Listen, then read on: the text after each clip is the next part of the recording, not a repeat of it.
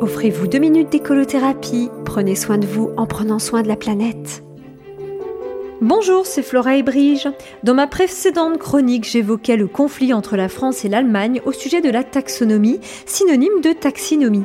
Du grec taxis qui veut dire classement, ordre et qui désigne donc l'action de classifier pour mieux désigner et étudier ceux qu'on aura classés.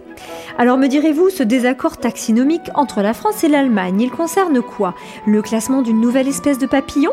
Ah non, il semblerait qu'il y en ait plus en voie de disparition qu'en voie d'apparition. Alors plutôt le classement d'une nouvelle espèce euh, bah, d'énergie nucléaire.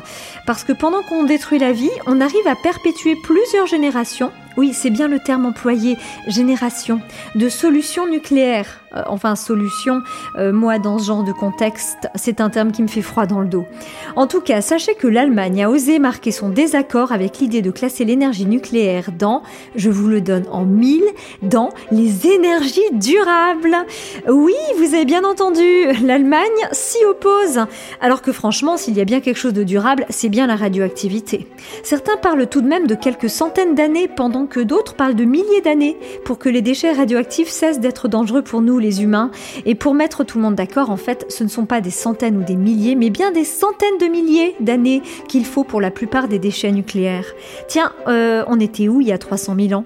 Et même il y a 50 000 ans, au paléolithique, du grec ancien paléos. Maintenant vous me connaissez, j'adore les langues mortes. Paléos donc, qui veut dire pierre, comme dans âge de pierre, où on ne parlait pas encore latin ni grec, enfin pas à ma connaissance. Et les pierres de l'époque ne nous disent pas où ils ont enfoui leurs déchets nucléaires, alors attention quand vous creusez un puits dans votre jardin. Mais je m'inquiète pour rien, pensons à la jolie couleur fluorescente obtenue grâce à l'uranium.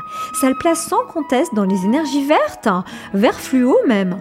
Vraiment, les Allemands n'ont rien compris. Et je pense qu'on pourrait moderniser le symbole de la France. On gardera le coq, rassurez-vous, mais je le mettrai sur le toit d'une centrale nucléaire, juste à côté de la cheminée. Ce serait joli, ça ferait un peu comme une girouette.